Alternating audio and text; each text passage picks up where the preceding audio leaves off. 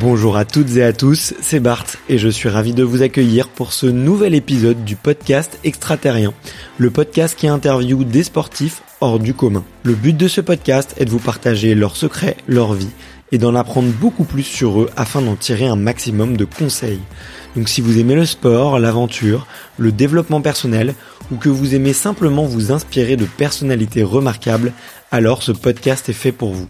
Juste avant de commencer, j'ai quelques messages à vous faire passer. Si c'est la première fois que vous écoutez le podcast, je vous remercie d'être arrivé jusqu'ici. D'ailleurs, je vous recommande l'épisode avec Mathieu Torder qui a traversé l'Antarctique à seulement 27 ans. D'autre part, si vous ne le savez pas, j'ai beaucoup d'ambition avec ce podcast et je souhaite aller chercher des sportifs de plus en plus incroyables. Et j'aimerais vraiment interviewer vos sportifs préférés. Sachez que l'un des meilleurs moyens de les convaincre de participer, c'est notamment de leur montrer que vous êtes nombreux à adorer le podcast sur les réseaux sociaux et sur les notes iTunes. Donc si ce n'est pas encore fait, allez mettre une note sur Apple Podcast ou iTunes, c'est vraiment ce qui m'aide le plus à inciter des sportifs connus à venir témoigner. Si vous écoutez plutôt sur Spotify, vous pouvez très facilement le partager en story sur Instagram, taguez-moi et je vous repartagerai. J'en profite donc pour vous rappeler le nom du compte Instagram, c'est extraterrien.podcast. Suivez-le et vous y retrouverez les coulisses du podcast. C'est aussi un excellent moyen de me faire vos retours et de me suggérer des invités. Enfin, j'ai aussi créé une newsletter que vous pouvez retrouver très facilement dans Google en tapant extraterrien newsletter. C'est le premier lien qui remonte. J'y partage des bons plans santé, matériel, préparation mentale, des livres, des documentaires qui m'ont beaucoup inspiré. Allez, je ne vous embête pas plus et je laisse place à mon catch yourself eating the same flavorless dinner three days in a row? Dreaming of something better? Well, is your guilt-free dream come true, baby. It's me, Kiki Palmer. Let's wake up those taste buds with hot, juicy pecan crusted chicken or garlic butter shrimp scampi. Mm. Hello Fresh. Stop dreaming of all the delicious possibilities and dig in at HelloFresh.com. Let's get this dinner party started.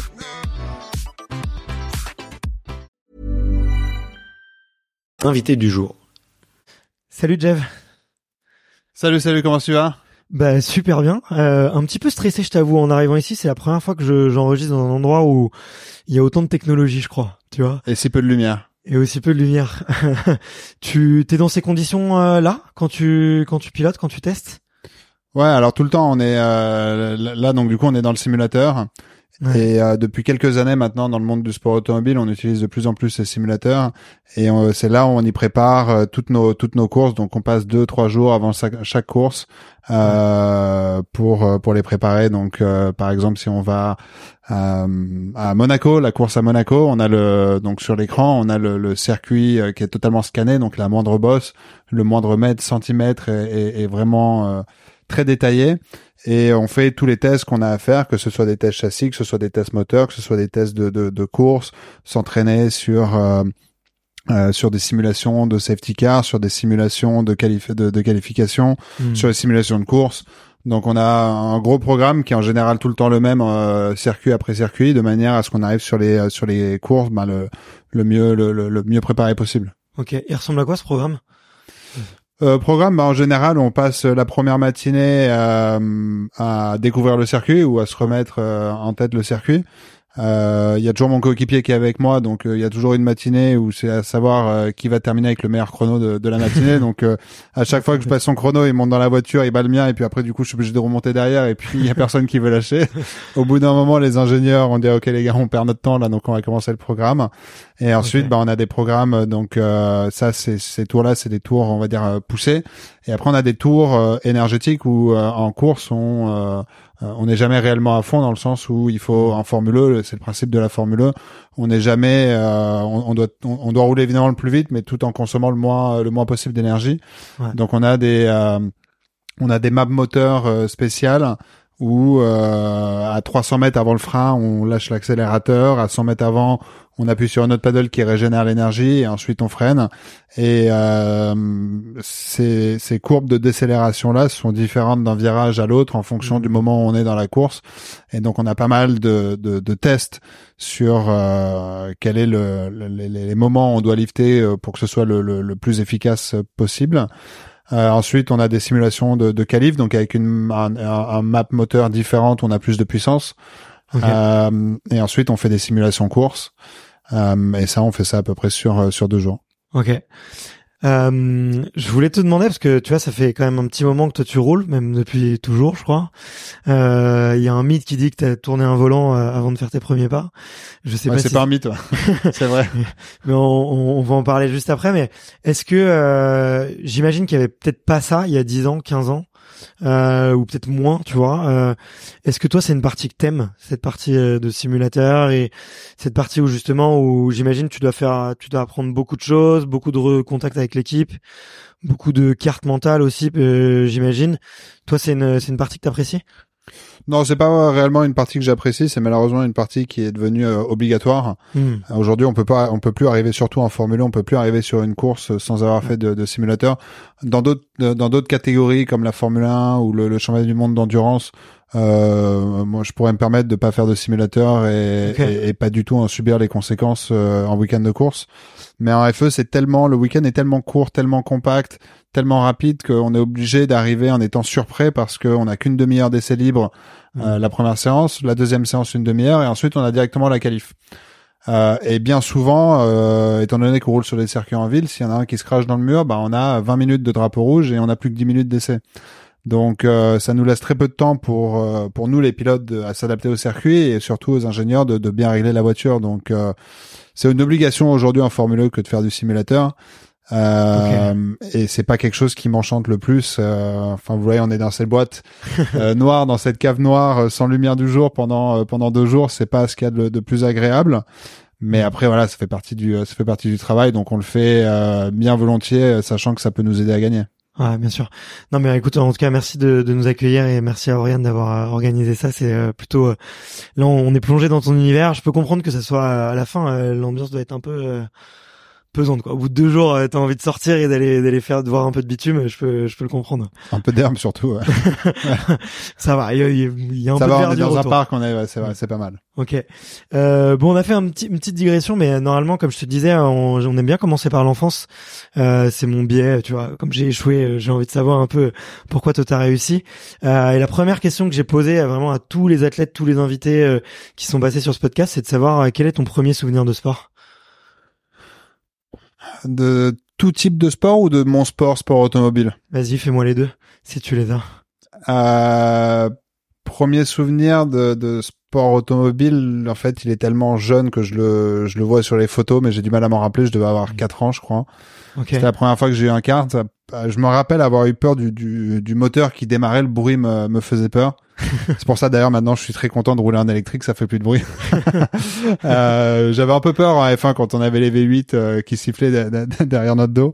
Sérieux, ça te stresse un peu le bruit? Non, non, ça, non, non, plus du tout. J'adore Ouais. le bruit maintenant, mais tout petit, je me rappelle que ouais, ça m'effrayait. Avant de monter dans le kart, j'avais peur, quoi. Ok.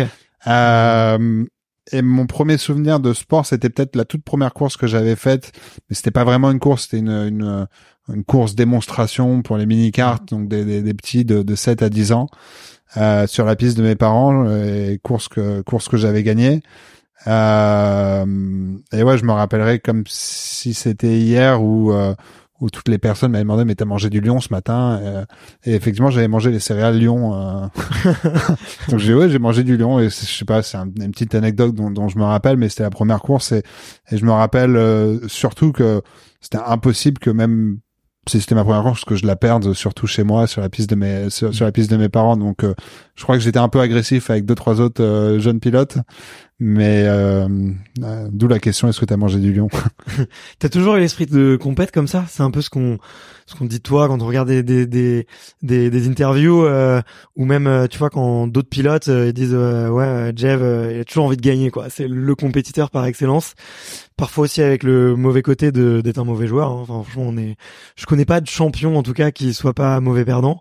Euh, mais toi ça a toujours été le cas ou ça s'est construit avec le temps? Non, ça a toujours été le cas et c'était un peu, c'était un peu chiant dans- pendant pendant mon enfance parce que, euh, euh, alors si je jouais par, par exemple, j'aimais bien jouer au foot. Alors j'ai jamais été très bon, mais j'aimais bien le foot.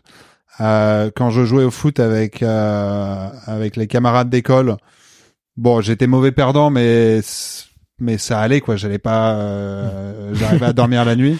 En revanche, dès qu'on se faisait un foot, euh, un stage équipe de France ou avec les autres pilotes, là c'était la guerre quoi. Je pouvais pas, je, je pouvais pas, je, je, pouvais pas perdre en fait. C'était euh, c'était horrible. Et je préférais mettre des tacles et tout ça que de me prendre un but ou. Euh... Ok. et c'était un peu c'était un peu frustrant quoi. Enfin c'était ouais c'était pas facile à vivre et, je pense que bon ça c'est dans le sport mais dans dans plein d'autres domaines que même même à l'école en fait. Il fallait absolument mm. que j'ai les meilleures notes. Fallait que je sois le premier de la classe.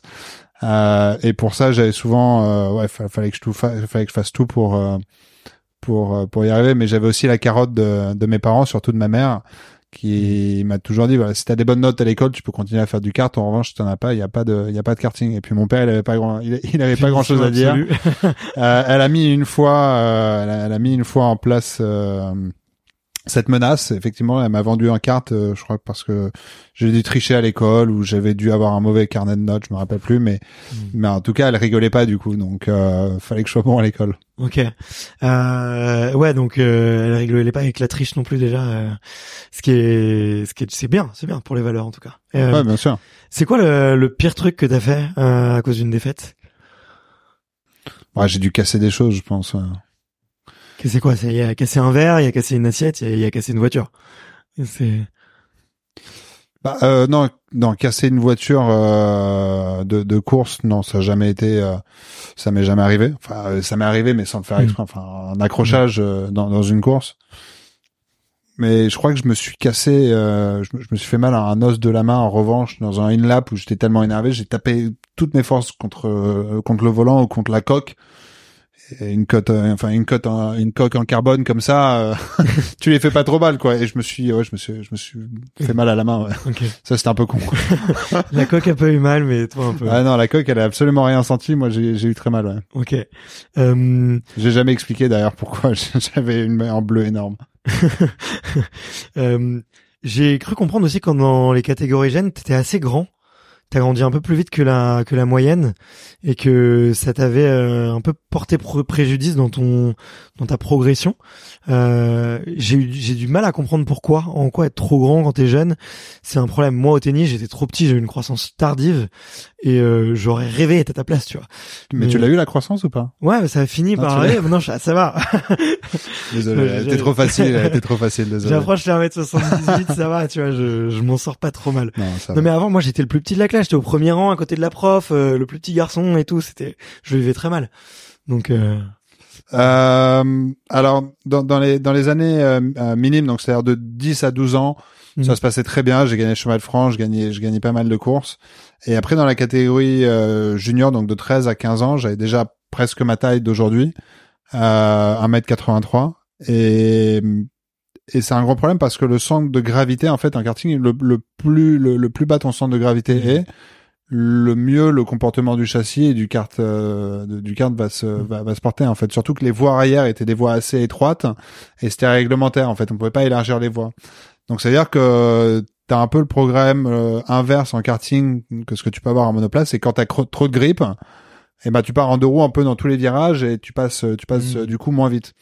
Donc euh, j'ai eu ouais deux trois ans de traversée du désert assez galère où euh, évidemment euh, tout le monde oublie un jeune qui gagne quand il a 10-12 ans, euh, tout le monde oublie qui il est et, et je passais complètement aux oubliettes pendant ces pendant ces deux années et demie. Euh... T'as douté à ce moment-là?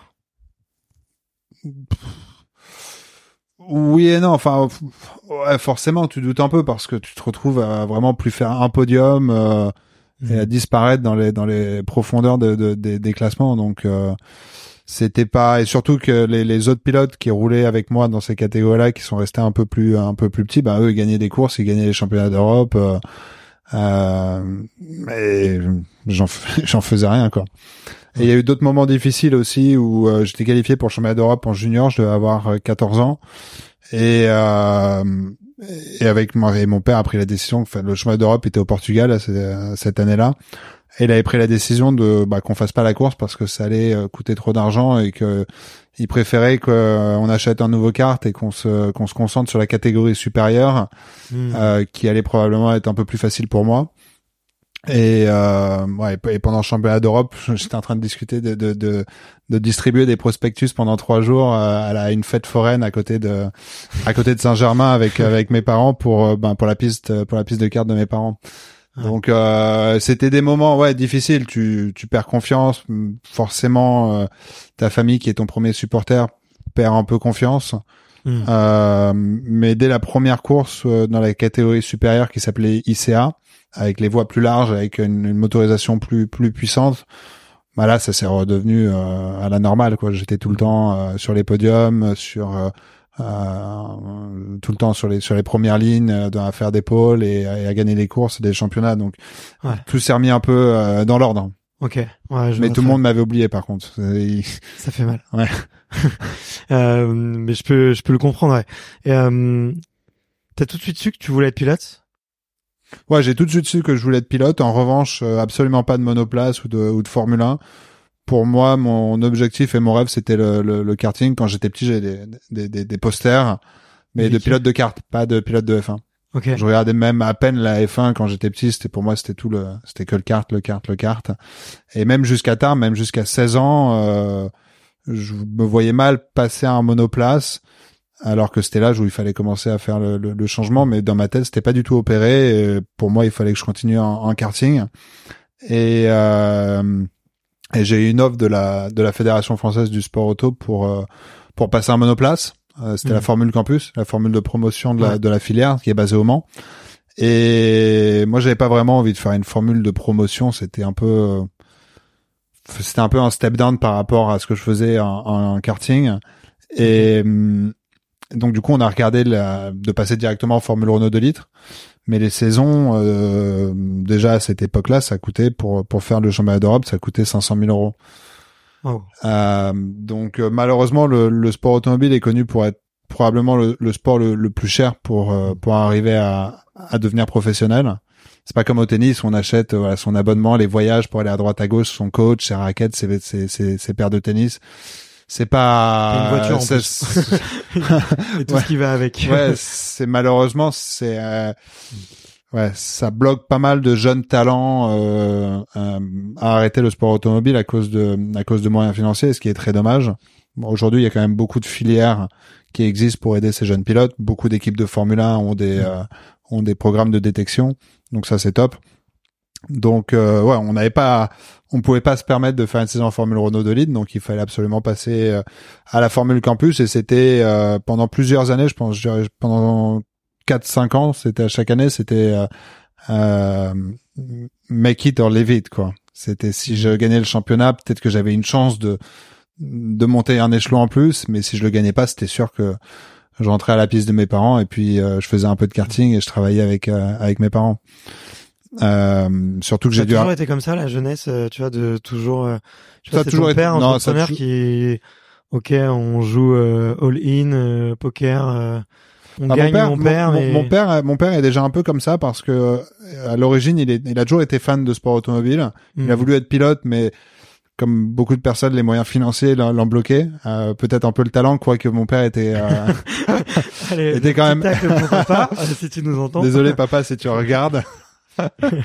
Euh, mais non, il a clairement pas eu les chances euh, s'il voulait devenir euh, professionnel. Donc il est, il est parti dans la médecine et est devenu euh, un- ingénieur en, en médecine. Il avait inventé un compteur de, de plaquettes sanguines pour une grosse société américaine.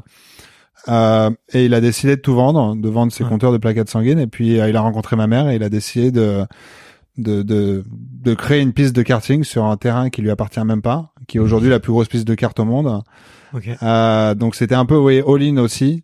Euh, il a commencé tout petit et son rêve c'était de, de créer cette piste de kart et pouvoir aider des jeunes pilotes Qui est à C'est- Sergi, c'est ça? à Sergi Pontoise Ouais, exactement sur la- aller, euh, sur l'aérodrome.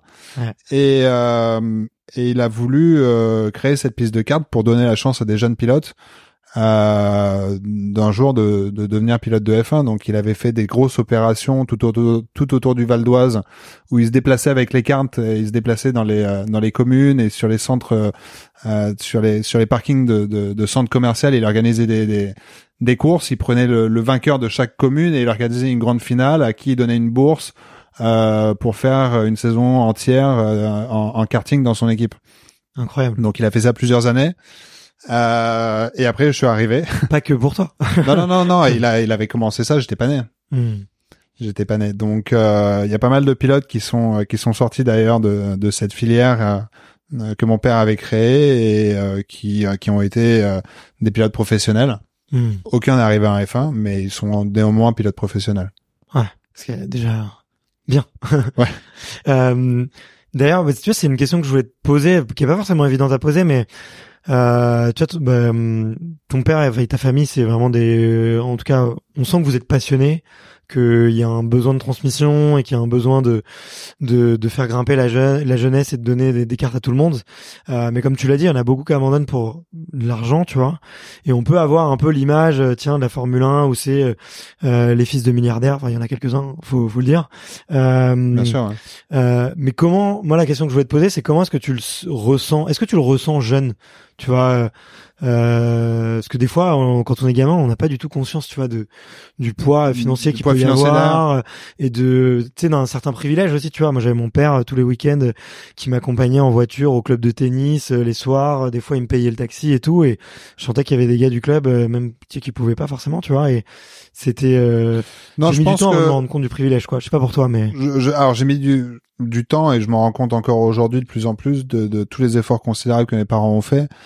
Et et je pense que non, j'avais absolument pas conscience de ça quand j'étais petit et ils ont voulu, je pense, euh, à souhait m'en préserver hmm. et de pas euh, que, que, eux aient à penser à ces problèmes-là, mais pas moi. Et moi que moi, j'ai uniquement à me concentrer sur mon pilotage et sur ma carrière et sur gagner des courses.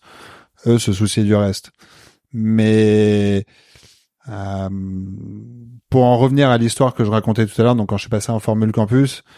Euh, mon père avait euh, avait avait une, une, ou deux voitures qu'il a qu'il a qu'il a vendues pour pouvoir me payer la, la saison. Et c'était l'année où fallait tout donner parce que c'était soit je me faisais repérer par euh, euh par une grande par une équipe de Formule 1 euh, à l'époque il y avait que Red Bull ou il y avait que Renault qui avait des ou, et Toyota qui avait des programmes pour les jeunes pilotes. Donc il fallait absolument que je me fasse repérer par un de ces programmes là si je voulais continuer en monoplace parce que sinon, bah, enfin, c'était sûr qu'on pouvait pas, on pouvait pas continuer. Et euh, donc championnat que j'ai gagné. Et, euh, et grâce à ça, j'ai eu un test euh, offert par Red Bull en, au Portugal. Et là, pareil, une fois de plus, on a préparé ce test et puis on a dû faire beaucoup de journées dans les vraies formules Renault qui coûtaient déjà assez cher. Donc, il a revendu sa deuxième voiture pour pouvoir euh, préparer au mieux ce test et qui ce test finalement était encore beaucoup plus important que la saison parce que c'était à ce test-là que, de, que j'allais savoir si j'allais être pris dans le, dans le Red Bull Junior Team ou pas. Donc on a tout donné, on a tout misé sur ce test-là. Mon père avait installé, les simulateurs n'existaient pas à l'époque. Il avait fait installer dans son bureau euh, un ordi, des, des écrans, des euh, un volant, des pédales et tout ça pour que je puisse apprendre par cœur le circuit d'Estoril là où j'allais rouler. Je j'étais pas allé. Et puis euh, et puis finalement donc euh, j'ai réussi ce test et j'étais pris dans la filière Red Bull. Et à partir de ce moment-là, c'est là où j'ai réellement compris que j'avais une chance d'arriver en F1 parce que mmh. Il suffisait juste que je gagne et Red Bull allait s'occuper de allait s'occuper du reste. Donc c'est là où j'ai décidé d'arrêter l'école. Ma mère malheureusement, enfin malheureusement, mon père, à ce, ma mère à ce moment-là n'avait plus son mot à dire euh, parce qu'elle savait que non, elle, non. Elle, savait que effectivement il y avait il y avait une réelle chance, une chance en or et qu'on pouvait euh, pas, euh, enfin on pouvait pas, on pouvait pas s'y mettre à moitié quoi. Je pouvais pas le faire à moitié, sinon ça aurait pas marché. Tu ressens de la pression à ce moment-là? Enfin, je pense que là, c'est le, le haut niveau, les caméras, la gloire, euh, le. À ce moment-là, non, pas du tout. Et je ressens le contraire de la pression, ce qui a failli me coûter très cher. Je ressens euh, le fait d'être intouchable et puis d'être euh, d'être le meilleur au monde et d'avoir d'avoir réussi, de, de mettre vieux arriver. Et puis tu prends tu prends la grosse tête. et je me suis fait cette première année je me suis fait découper par mes coéquipiers et euh, ça s'est très mal passé avec Red Bull dans le sens où euh, deux courses avant la fin, donc le docteur Helmut Marko qui est le, le patron de la filière Red Bull m'appelle très froidement en me disant si tu, tu fais une saison de you're having a shit season. If you don't make a podium in the last two races you're out. Et puis il raccroche. Et là la pression ouais là elle est arrivée. Là elle est arrivée. Heureusement j'ai fait les deux podiums qu'il m'a demandé sur les deux dernières courses. Donc il m'a donné une dernière chance, refaire une, euh, une autre saison dans ce championnat. Euh, championnat qui s'est très bien passé, je fais vice-champion avec pas mal de problèmes. Donc pour lui, il considérait que c'était euh, que c'était gagné. Donc il me fait passer dans la catégorie supérieure qui était la F3 en Angleterre. Mais là, il a voulu un peu tout changer mon euh, cocon familial, euh, mentalité. Il a voulu me faire partir vivre en Angleterre dans une équipe anglaise et que je retire un peu mes racines françaises et que j'aille Mhm. découvrir euh, d'autres méthodes de travail. Et euh, je pense que c'était la meilleure chose qui puisse m'arriver parce que là, cette année-là, c'est là où j'ai vraiment euh, où j'avais plus du tout la, la, la grosse tête et juste la rage de vaincre et de et de et de gagner quoi. Donc ce championnat que j'ai gagné, je crois que je l'ai gagné à la à la mi-saison et puis je pense que c'est à partir de cette saison-là où où ouais, le, le vrai rêve de F1 est devenu euh, réalité. Ok. T'as besoin de douche froide, toi, pour euh, rebondir derrière? Tous les matins, j'en prends une. Ah, J'adore. J'adore. Alors, est-ce que tu fais euh, partie de la team, je les appelle les faibles, désolé, mais qui fait chaud et ensuite qui passe au froid ou tu t'attaques direct par le froid? Non, non, je, je, je, je suis les faibles. Je savais que j'allais trouver un petit point faible. je suis les Ah, faibles. Après, en revanche, en revanche, je fais beaucoup de bains glacés. Ok. Eh ben, mais la vraie glace, quoi, genre à 3 degrés, euh, où tu restes une minute, t'as les orteils en feu, tu, tu, Mm. tu les sens plus, tu sors, tu t'arrives, t'as du mal à marcher. Ça, j'adore. Ok. Mais je le fais quand même à la sortie du sauna. Pourquoi tu le fais euh, Pourquoi tu t'es mis là-dedans? C'est c'est quoi? C'est tu te sens bien? C'est pour le récupération? C'est J'adore, euh, j'adore la sensation que ça me donne. Je l'ai commencé déjà il y a longtemps parce que j'avais, euh, mon, j'ai eu que des coachs finlandais quand j'étais euh, de mes débuts à Red Bull jusqu'à la fin en F1, Hmm. euh, dont un Ah, docteur, pas fait le lien, ouais, effectivement. Dont un docteur euh, euh, qui s'appelait Aki Insa, qui était le, docteur de pas mal de champions du monde de F1 et une des plus grandes personnes que j'ai jamais rencontrées de, dans ma carrière. Et tous les hivers, on allait en Finlande pour des pour des entraînements et euh, et c'était magnifique. C'était euh, on, on voyait euh, que une heure ou deux heures de soleil euh, par jour. Le reste, on s'entraînait et puis il faisait nuit. Et le soir, on avait notre rituel. On faisait ça pendant une heure ou deux heures. Il creusait un trou sur le sur le lac gelé. Et puis euh, on commençait par le froid. Ensuite, on allait au sauna 15 minutes. On retournait dans le froid. Ça, ça pendant deux heures. Et on terminait par le froid. Après ça, tu dors bien. hein. Ah, et tu dois bien, et surtout la sensation. I'm Sandra, and I'm just the professional your small business was looking for. But you didn't hire me because you didn't use LinkedIn jobs. LinkedIn has professionals you can't find anywhere else, including those who aren't actively looking for a new job but might be open to the perfect role, like me. In a given month, over 70% of LinkedIn users don't visit other leading job sites. So if you're not looking on LinkedIn, you'll miss out on great candidates like Sandra. Start hiring professionals like a professional. Post your free job on linkedin.com/achieve slash achieve today. l'impression que tu- tu sens plus ton corps. En fait, t'as l'impression de marcher sur un nuage. C'est extra, extraordinaire. Et puis, du coup, j'ai toujours aimé les, les bains, les bains gelés depuis ce moment-là. Et je trouve que c'est bien aussi mentalement de, de se donner un peu des objectifs. euh, t'es- en souffrance, t'es en train de tu te dis ok je sors et c'est cette petite voix dans ton cerveau que t'arrives à entraîner en disant non non non tu restes encore. Et je trouve que plus cette petite voix elle gagne de l'importance dans ton cerveau, plus t'es solide mentalement je trouve. Ouais, je suis d'accord. Mais tu sais, c'est euh, Tony Robbins, tu vois qui c'est le coach en développement personnel américain, le grand gourou. Ouais ouais ouais ouais. Bah lui, lui il fait ça, il met ça dans tous ses bouquins, il te dit, moi je commence euh, 10 minutes ma journée comme ça tous les jours, parce que si je commence par le pire truc, la pire sensation, tu vois, au réveil de rentrer dans un bain glacé, après il a la sensation de qu'il est imbattable quoi, qu'il est intouchable et effectivement, euh, je pense que ça ça muscle euh, le mental quoi, comme on dit. Il y a t'as d'autres euh, routines un peu euh, étranges ou farfelues euh, par le co- enfin que le commun des mortels pourrait trouver farfelu que tu fais aussi? Non je, je pense pas non. C'est déjà pas mal. Je pense pas. Deux heures de sauna dans la glace. Ah, ça, je le fais que quand j'étais en Finlande. Après, c'est, j'adore toujours le sauna, bain glacé, c'est ma passion. Euh, moi, je- dès que je peux le faire, je le fais. Ok. Je voulais te poser la question aussi parce que bah pas plus tard que que hier, euh, j'étais avec euh, Myri- Myriam Nicole. Je sais pas si tu vois qui c'est. C'est euh, elle est double championne du monde de VTT de descente. Donc tu sais c'est Ah ouais, elle a gagné cette année, non? Non, cette année elle s'est fait une commotion cérébrale. Euh, Ah non. Du coup elle est euh, elle elle a, elle a gagné quand la dernière fois? Elle a fait 2019, 2021. Là elle a pas pu s'engager sur 2023. D'accord. Et elle est, c'est euh, la coéquipière de Amaury Pierron qui fait la même chose à côté avec les hommes et qui est une vraie machine de guerre aussi, euh, qui s'est brisé les cervicales et qui est revenue et qui est champion du monde après. Euh, mais du coup, Myriam, tu vois, on en parlait avec elle. C'est euh, comment récupérer, tu vois, d'un sport aussi nerveux dans lequel tu as besoin d'être aussi concentré où le cerveau il doit être à 100 à l'heure, je pense. Euh, est-ce que tu as des comment est-ce que tu récupères après tu vois un, un Grand Prix ou un week-end de course euh, pour tu vois que le, le cerveau redescende, les émotions redescendent? T'arrives déjà à dormir, tu, je fais, pense. le- tu fais, tu, alors ouais, t'arrives à dormir, mais tu- je, je trouve que t'as pas grand chose à faire. Je pense que c'est surtout, il faut s'habituer et, et s'habituer à vivre dans la douleur. Enfin, dans la douleur, je, je, parle pas de la douleur physique, mais la douleur euh, euh, mentale. Donc, et cette douleur mentale, ça va être le stress, ça va être la non réussite, euh, ça va être euh, les voyages, ça va être euh, la fatigue. Et je pense que on est obligé de vivre avec et c'est une question de- d'habitude et euh, euh, surtout qu'on passe d'une course à une autre, à une autre, à une autre, à chaque fois dans des catégories différentes parce que je suis engagé euh, dans le chemin du monde de Formule 1, mais aussi dans le chemin du monde d'endurance. Mm. Donc c'est à chaque fois une équipe différente, euh, un stress différent, euh, des, voi- des voitures complètement différentes et des objectifs différents. Donc euh, c'est difficile. Enfin, il faut mettre voilà sa casquette pilote de Formule 1, la retirer, arriver avec tout sourire euh, euh, euh, sur la course de wake avec sa casquette wake, et puis après repartir avec sa casquette Formule 1.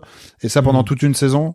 Euh, c'est pas ce qu'il y a de plus simple, mais je pense que je sais pas. C'est un peu comme euh, c'est un peu comme si t'es sous la glace, t'as un trou et puis tu dois passer, tu dois sortir de l'autre trou t'es au milieu de là, tu te dis pas bon bah je fais demi-tour, euh, je casse la glace, non tu peux pas la casser, non tu peux pas se question, tu continues et puis tu sors de, de l'autre côté. Donc euh, Hmm. je me mets souvent dans des tunnels en fait euh, pendant une saison, donc euh, ouais, je pense que c'est plus difficile pour mon entourage que que pour moi. Toi, t'es dedans, tu dois switcher. Enfin, t'es un peu en, j'ai envie de dire, euh, sans mauvais jeu de mots, mais que t'es un peu en pilotage automatique, quoi. Tu Ouais, c'est totalement ça. ouais. t'enchaînes, quoi. Totalement ça. Ok. Euh, une autre question un peu dans le même genre que je voulais te demander, c'est euh, euh, comment est-ce que tu gères la pression dans le sens où t'es celui de l'équipe qui est euh, au centre des projecteurs, t'es sur la piste, t'es celui qui a euh, la voiture euh, euh, et le travail en fait de tout le monde entre les mains. Euh, donc il y a beaucoup d'attentes sur toi, tu vois, j'imagine. Est-ce que euh, t'essayes de, t'en- de te couper un petit peu, tu vois, de du bruit euh, qui peut y avoir autour de toi et notamment des émotions, tu vois, des, des autres qui peuvent potentiellement t'affecter, tu vois? Ouais, tu t'en coupes totalement. Ouais. Ouais. Ouais, tu, tu, tu, tu, tu dois faire abs- abstraction de, de tout ça. Euh, Même jeune, t'y arrivais? J'avais peut-être un peu plus de mal plus jeune, alors qu'il y avait beaucoup moins de pression. Mais je pense que c'est quelque chose aussi qui se travaille tout au long des années. C'est un travail aussi que j'ai eu avec pas mal de, de, de coach mental, Ok. euh, à faire de la sophrologie, à faire du travail sur euh, ouais, sur soi-même euh, au niveau au niveau mental. Et aujourd'hui, je pense que c'est- enfin c'est même pas quelque chose auquel tu tu réfléchis. Ouais.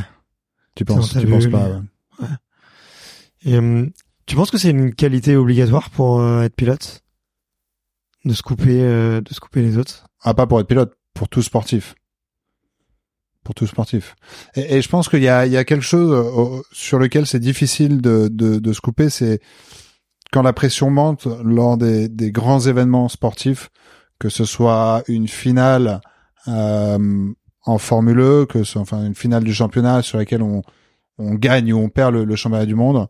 Euh, dans le cas de, de finales de, de grandes compétitions sportives, que ce soit au tennis ou que ce soit euh, dans le football, n'importe quel sport, il y a souvent deux types de euh, d'athlètes en général qui sont tous les deux aussi bons parce qu'ils n'arriveraient pas à ce niveau-là euh, d'être en finale de grandes compétitions.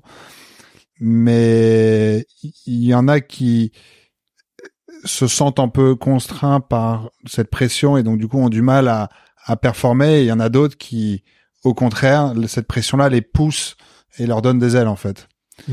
Euh, ça, je sais pas si c'est vraiment quelque chose qui se travaille ou pas, mais j'ai de la chance de faire partie, je pense, de cette deuxième partie Mm. où euh, plus j'ai de pression, euh, plus il y a d'attente derrière moi, mieux mieux j'arrive à performer. Ok.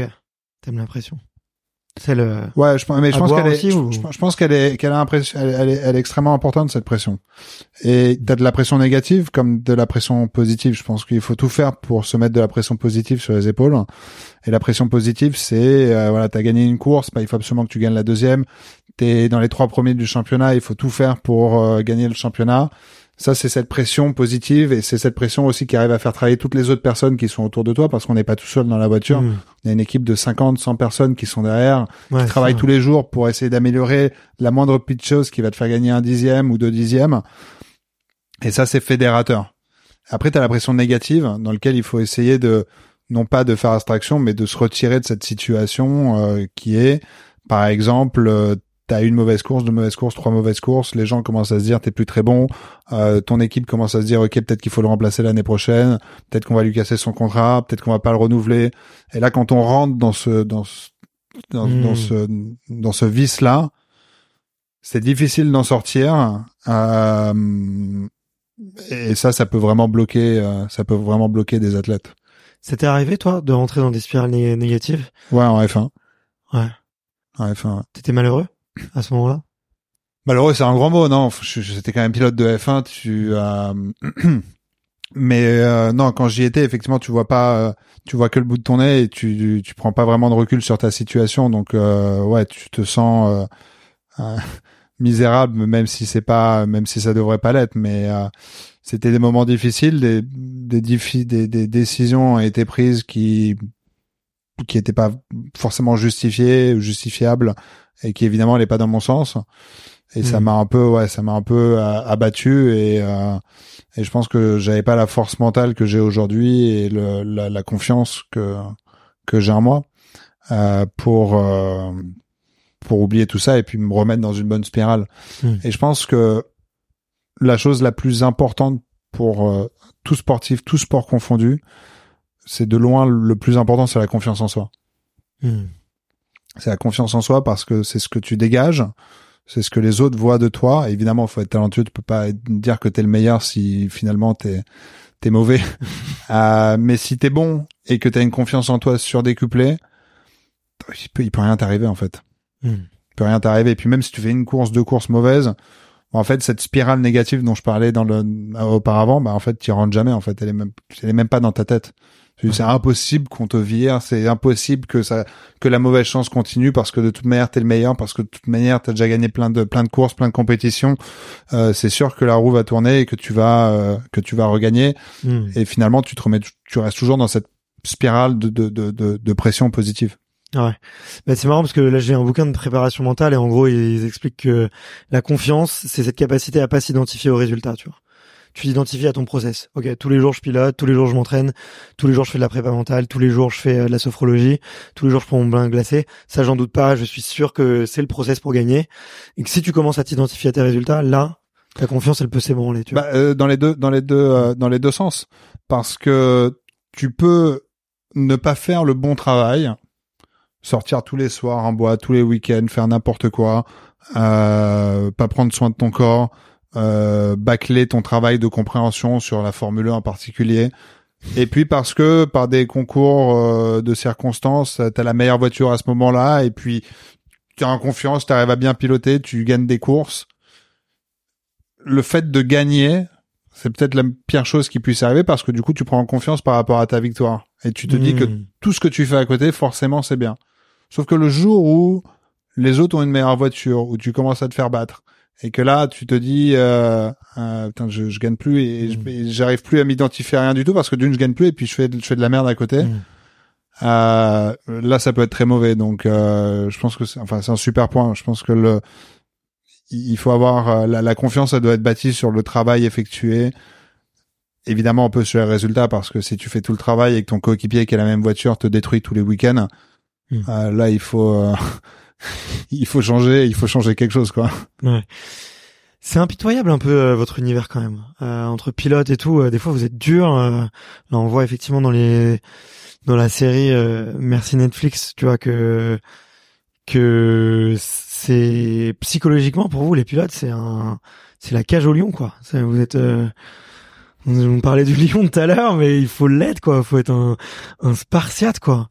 Il euh, y a pas des moments où t'as un peu envie de plaquer, tout plaquer ou juste dire ok les gars on se calme quoi. On- Ça, ça reste du sport quoi. Ou Non, pas du tout. Non. Pas ça du tout. Le- ouais, le- Ouais, j'adore et ça me, c'est pas quelque chose qui me fait peur et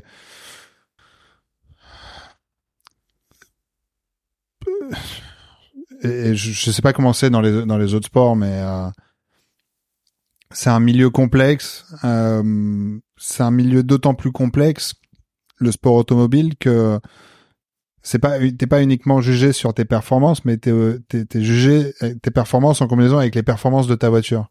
Hmm. Et bien souvent, 70% euh, de ta performance finale, elle est liée à ta voiture.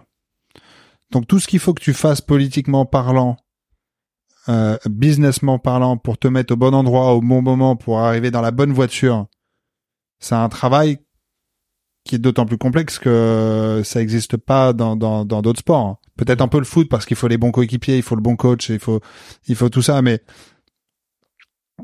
un excellent joueur de foot, peu importe dans l'équipe qu'il a, il brillera toujours et se fera toujours remarquer. Alors que un excellent pilote dans une dans une voiture qui gagne pas une course, qui est incapable de gagner, personne ne le voit. Hmm. Donc euh, il faut réussir à se mettre au bon moment, au bon endroit, à fédérer toute une équipe pour euh, pour te donner la meilleure des voitures possibles et que tu puisses et que tu puisses gagner. Ok. Donc c'est frustrant parce que parfois il y a des week-ends, tu sais qu'avec ton équipe t'as fait un- le meilleur boulot possible, t'as fait une super course et puis tu finis que sixième parce que la performance qui te manque, elle te vient pas, elle vient pas de toi mais elle vient de la voiture. Et ça c'est difficile à discerner. Et t'arrives à te satisfaire de ce genre de résultat quand on, de ce que je comprends, tu vois, euh, que t'as vraiment l'esprit de la gagne, t'arrives à te satisfaire d'une cinquième, sixième place? Où t'as donné le meilleur de toi et la voiture aussi? Avec moi-même oui, avec mon équipe jamais. Hmm. Et j'arrive très bien à faire la différence, et ça c'est important, entre le travail que j'ai fourni moi et le travail qu'a fourni l'équipe. Et, et si je fais cette course parfaite où, où je sais que j'ai tout bien mené, je, je pouvais rien faire de mieux ce week-end-là, oui, je vais être satisfait avec moi-même parce que je peux pas non plus me, me flageoler tout le temps et, et me fouetter parce que je, je gagne pas une course, ce serait, ce serait absolument invivable. Mais en revanche, avec euh, l'équipe, non. Enfin, si on est là pour gagner, finir sixième alors qu'on a tout fait de parfait, euh, non, c'est tout simplement inacceptable et on peut pas. On est obligé de, de faire des changements pour euh, pour retrouver le chemin de la victoire. Et ça va de la même chose parfois. On j'ai la bonne voiture qui me permet de gagner et je finis deuxième. Là, ouais, je, je vais euh, là, je vais m'en vouloir énormément et puis euh, je serai le premier à, me- foutre des claques dans la tête. ouais. Ok. Donc ça va dans les deux sens. Euh, j'ai envie de boucler un peu le, la boucle, tu vois, vu qu'on est dans, dans, le, dans le simulateur. Euh, comment elle se fait ton arrivée dans l'équipe? Je sais pas, est-ce qu'il y a une petite anecdote, une rencontre, une envie perso euh, Elle est, elle est complexe, elle est complexe. Et, et c'est une réponse qui va qui va durer un peu de temps, donc euh, on a On t'écoute. on a du temps, on a du temps devant nous, mais euh, ça tout démarre de, de la F1 où euh, je suis chez Red Bull, j'ai jamais mon mot à dire. Il faut que je sourisse, il faut que je, je souris pas, que je dise ça, que je dise pas ça, et, et tu deviens un peu en robot, et puis t'en oublies un peu le plaisir de, de rouler. C'est ce qui s'est passé en F1. Je veux pas trop en revenir là-dessus. Mhm. Ça c'est mal, enfin mal fini. Ça c'est pas fini comme euh, ça aurait pu se terminer. Bref, je me retrouve en dehors de la F1. Évidemment, tu sors par la petite porte. T'as trois ans euh, avant la F1 où t'as l'habitude de tout gagner, tous les championnats, toutes les courses. Là, t'as trois ans où tu gagnes absolument rien, tu fais absolument aucun podium. Évidemment, la voiture dans laquelle j'étais me permettait pas de de faire un podium, même euh, n'importe quel pilote aurait pas fait de, aurait pas pu faire de, de, de podium dans cette voiture. Mais bref, là n'est pas la question. Là, il s'est passé trois ans sans réussite. J'arrive en Formule 1 dans une équipe qui s'appelle Andretti. Tout se passe tout de suite très bien. La première course, je fais la pole position. Je manque de gagner la course. J'ai la suspension qui casse dans le, dans le dernier tour. Je refais d'autres pole positions. Euh, les courses passaient un peu moins bien, mais il y a des, il y a des podiums. Euh, L'équipe est contente. Euh, j'ai commencé la, la- le championnat à la troisième course de la première saison de Formule 1. Et mon contrat était que sur une course. Et dès la qualification, ils voulaient absolument signer mon contrat jusqu'à la fin de l'année. Euh, Ok. donc ça s'est bien passé. La deuxième année, je vais chez DS Virgin. Euh, donc j'étais déjà avec DS. Et cette année-là se passe euh, pas bien du tout, ou, ou avec le, le management anglais de, de cette équipe-là, on part un peu en fight. Je vais pas rentrer dans les dans les détails, mais c'est une année complètement catastrophique. Certes, il y a des podiums, mais il n'y a pas de victoire, encore moins de, de, de victoires au championnat du monde.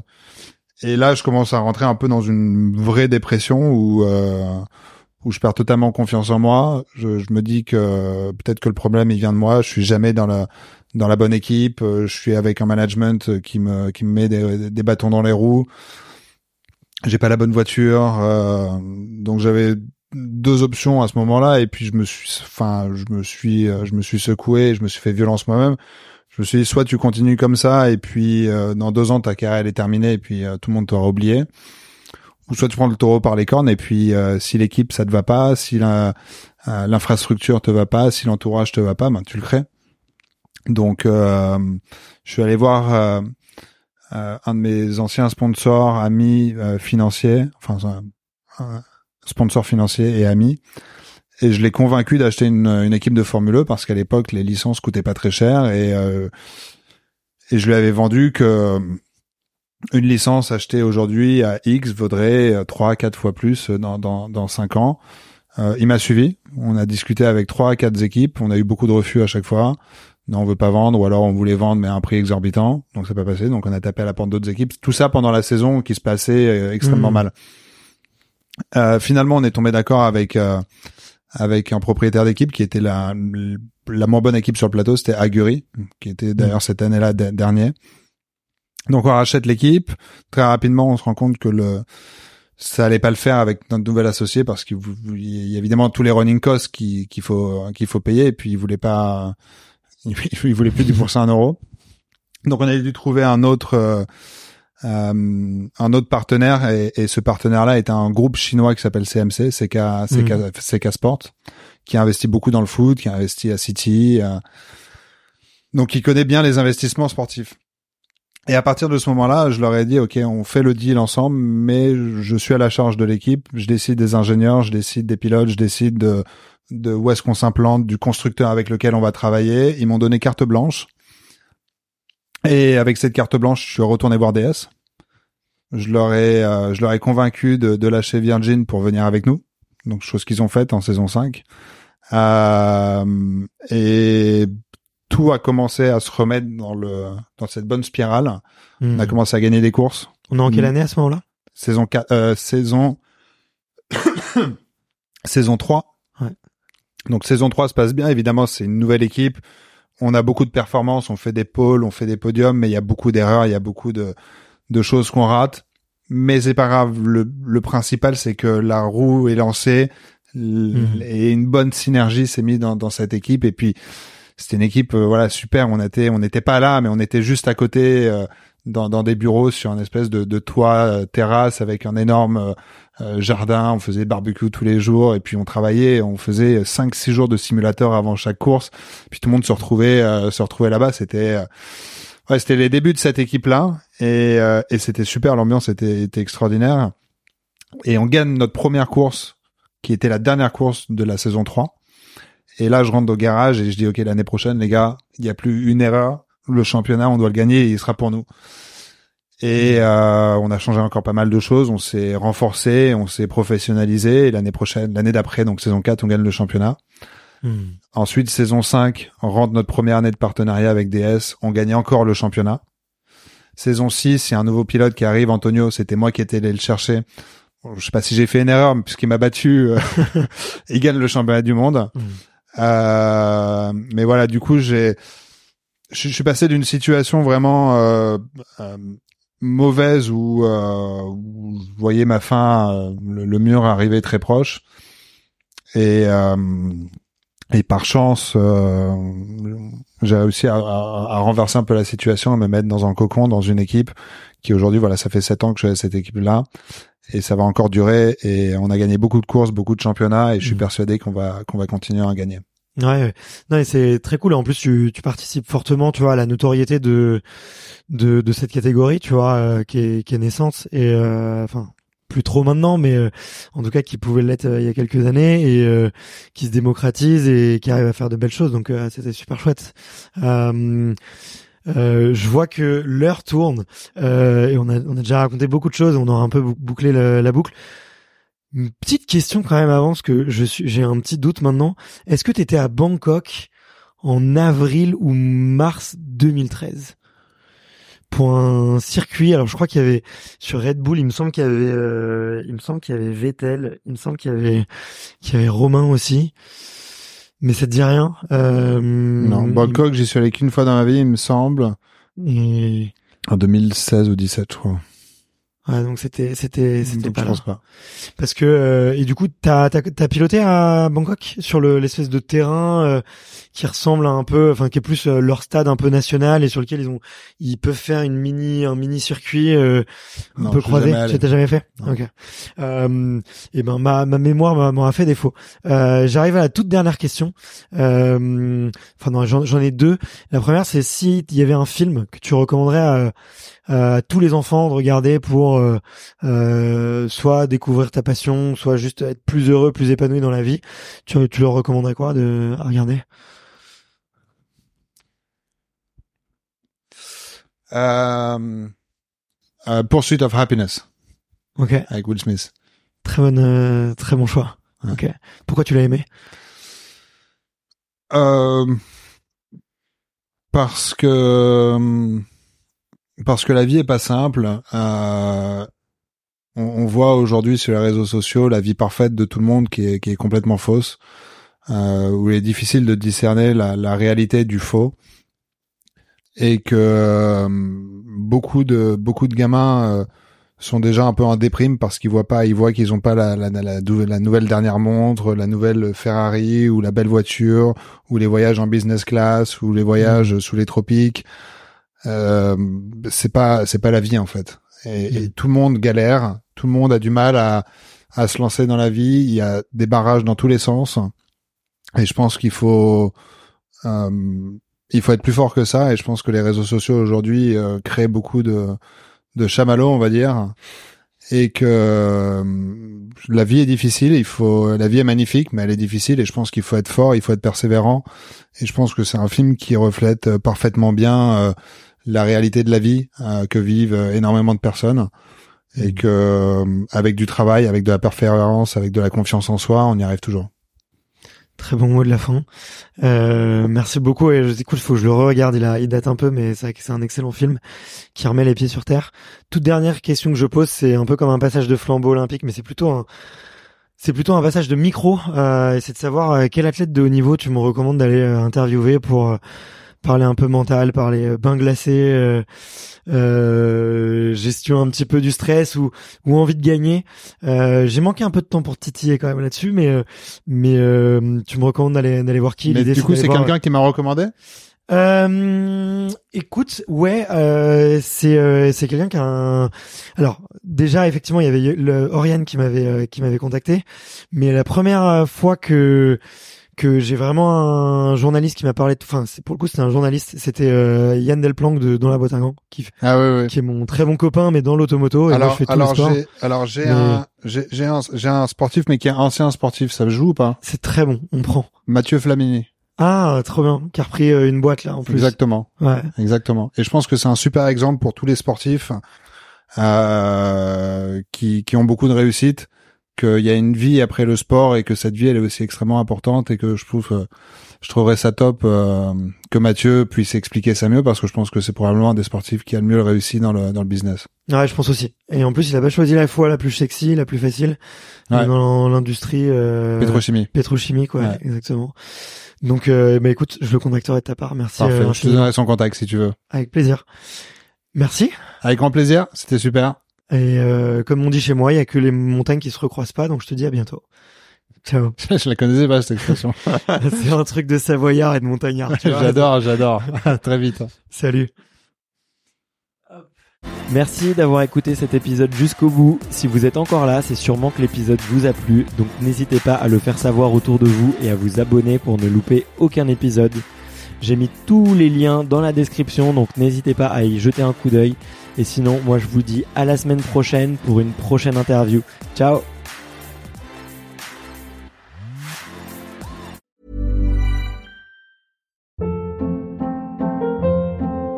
Hold up. What was that? Boring. No flavor. That was as bad as those leftovers you ate all week. Kiki Palmer here, and it's time to say hello to something fresh and guilt-free. Hello Fresh. Jazz up dinner with pecan-crusted chicken or garlic butter shrimp scampi. Now that's music to my mouth. Hello Fresh. Let's get this dinner party started. Discover all the delicious possibilities at hellofresh.com.